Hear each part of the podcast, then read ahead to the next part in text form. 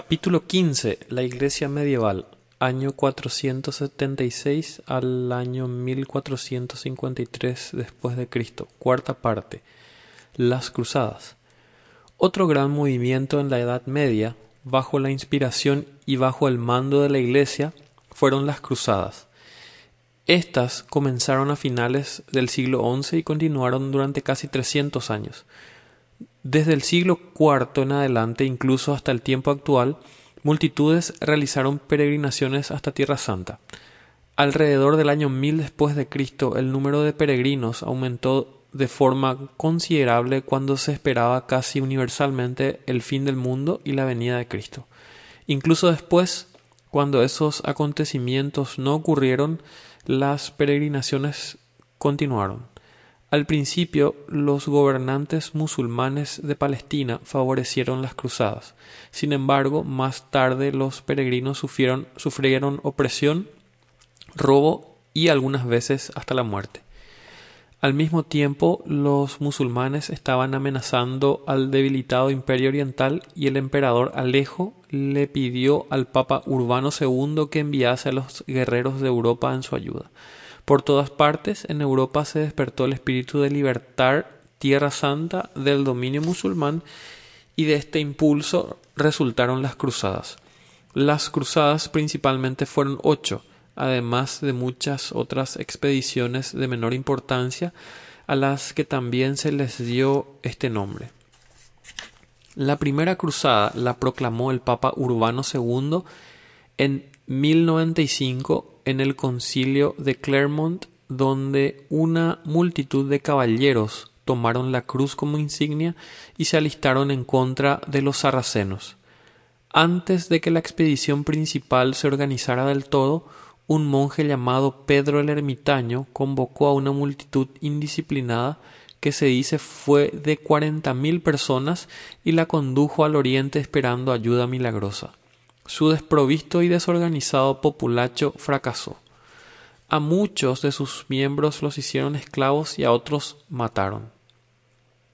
Hay una referencia aquí dice la historia de la cruzada de Pedro el Ermitaño se basa en fuentes inciertas de información y algunos historiadores modernos la ponen en duda. Pero la primera cruzada verdadera la emprendieron 275.000 de los mejores guerreros de todo país de Europa, conducida por Godofredo de Bouillon y otros jefes. Después de muchos contratiempos, sobre todo por falta de disciplina y disensión entre líderes, tuvieron finalmente éxito en tomar la ciudad de Jerusalén y casi toda Palestina en 1099. Establecieron un reino sobre principios feudales y como Godofredo rechazó el nombre de rey, lo nombraron varón y protector del Santo Sepulcro. Al morir Godofredo, su hermano Balduino asumió el título de rey. El reino de Jerusalén duró hasta 1187 después de Cristo.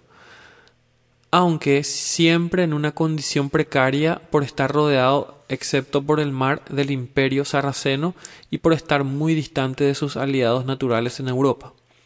La segunda cruzada convocó por las noticias de que los sarracenos estaban conquistando las provincias situadas a poca distancia del, del reino de Jerusalén, amenazando la ciudad misma.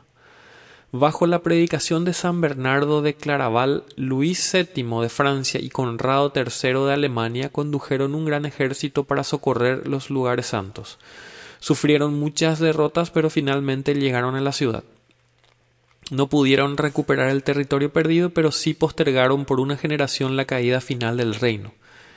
En el año 1187 los sarracenos reconquistaron Jerusalén bajo Saladino y el reino de Jerusalén llegó a su fin. Aunque el simple título Rey de Jerusalén se siguió usando por mucho tiempo después.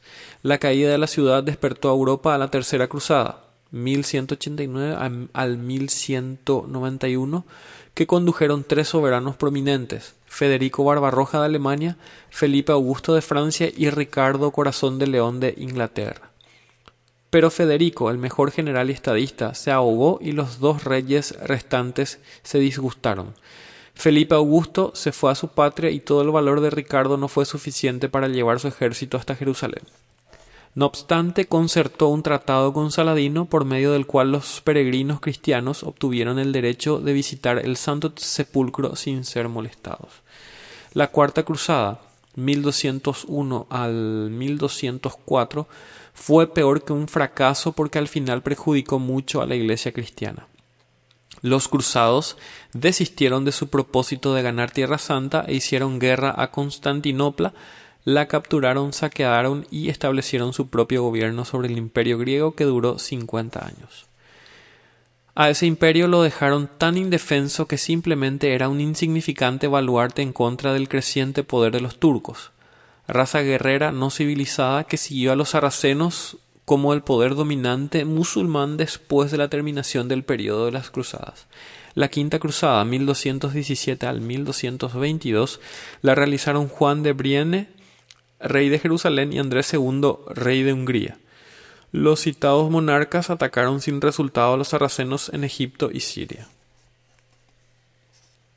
En la Sexta Cruzada, 1228 al 1929, el emperador Federico II, aunque excomulgado por el Papa, condujo un ejército a Palestina y obtuvo un tratado por el cual se dieron Jerusalén, Jaffa, Belén y Nazaret los cristianos. Puesto que ningún eclesiástico romano lo coronaría estando bajo la expulsión papal, Federico se coronó a sí mismo rey de Jerusalén. Debido a esto, el título rey de Jerusalén lo usaron todos los emperadores germanos y después los de Austria hasta 1835. Sin embargo, por el disgusto entre el Papa y el emperador se perdieron los resultados de la cruzada. En 1244 los musulmanes tomaron de nuevo Jerusalén y desde entonces permaneció bajo su dominio. Una nota al margen.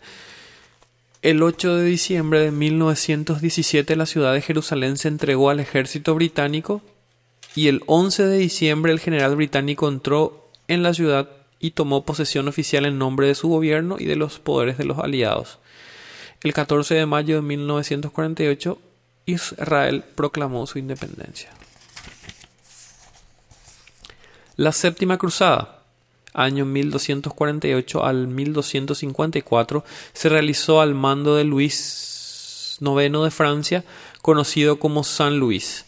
Invadió por el camino de Egipto y aunque al principio tuvo éxito los musulmanes lo derrotaron y apresaron. Lo rescataron por un gran precio y fue a Palestina, permaneciendo allá hasta 1252, cuando la muerte de su madre, a quien había dejado como regenta, le obligó a regresar a Francia. La octava cruzada 1270 a 1272 estuvo también bajo la dirección de Luis IX, junto con el príncipe Eduardo Plantagenet de Inglaterra, después rey Eduardo I. La ruta escogida fue de nuevo por África, pero Luis murió en Túnez, su hijo hizo la paz y Eduardo regresó a Inglaterra a ocupar el trono, de modo que por lo general esta se considera como la última cruzada y fracasó completamente. Hubo cruzadas de menor importancia, pero ninguna merece mención especial. En efecto, desde 1270 en adelante a cualquier guerra, emprendida en favor de la Iglesia se le denominó cruzada, aún en contra de los herejes en países cristianos. Las cruzadas fracasaron en libertar Tierra Santa del dominio de los musulmanes. Si miramos en retrospectiva ese periodo, pronto podremos ver las causas de su fracaso. Se notará un hecho en la historia de cada cruzada. Los reyes y príncipes que conducían el movimiento estaban siempre en discordia. A cada jefe le preocupaba más sus propios intereses que la causa común. Todos se envidiaban entre sí y temían que el éxito pudiese promover la influencia o fama de su rival. En contra del esfuerzo dividido y a medias de las cruzadas estaba un pueblo unido, valiente. Una raza siempre intrépida en la guerra y bajo el dominio absoluto de un comandante, ya fuese califa o sultán. Una causa más grave del fracaso fue la falta de un estadista entre estos jefes. No poseían una visión amplia y trascendente.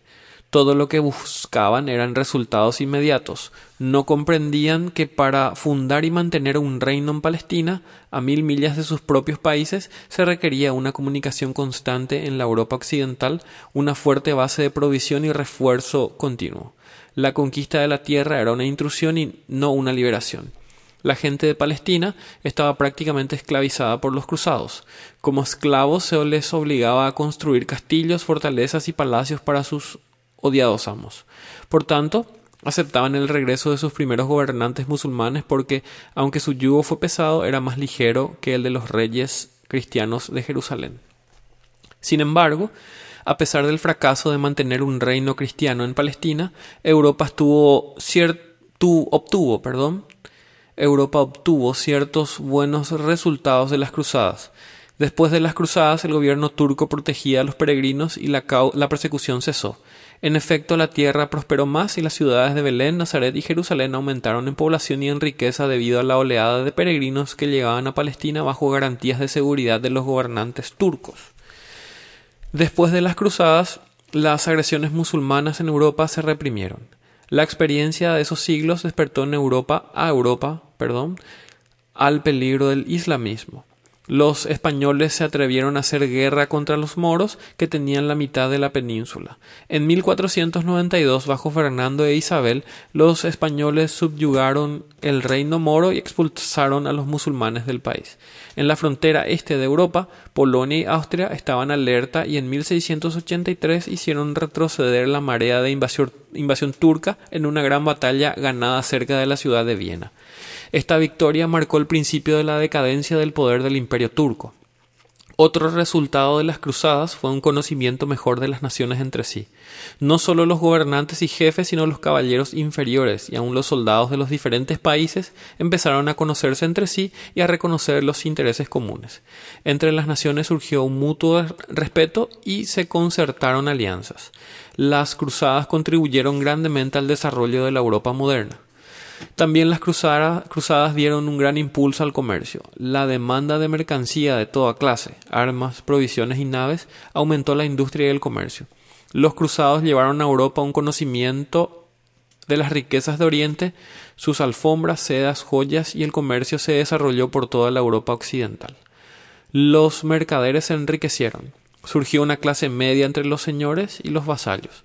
Las ciudades progresaron y acrecentaron su poder y los castillos comenzaron a perder la ascendencia que tenían sobre ellas.